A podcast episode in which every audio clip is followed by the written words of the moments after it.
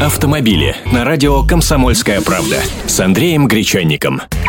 Здравствуйте! Есть у нас в «Толстушке» еженедельном выпуске «Комсомольской правды» рубрика «Люди, которые нас удивили». Вот этот клиент как раз по их части.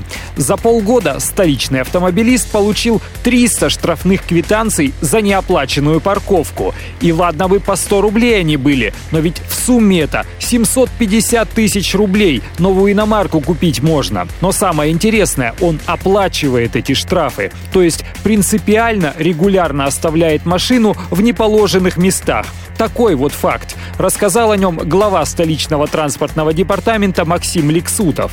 А еще он заверил, что комплексы фиксации нарушений в 80 случаев выявляют даже те автомобили, номера на которых чем-то частично закрыты. И намекнул, что такие машины могут запросто эвакуировать. Например, если машина похожа на числящуюся в розыске. Уже были такие случаи. Или по подозрению в террористической угрозе. Кстати, напомню, что с сентября на платном парковочном пространстве столицы начнут работать пешие инспекторы, которые будут очищать госномера от якобы случайно приклеившихся бумажек, газеток, картонок, листиков и прочих хитроумных приспособлений. Автомобили с Андреем Гречанником.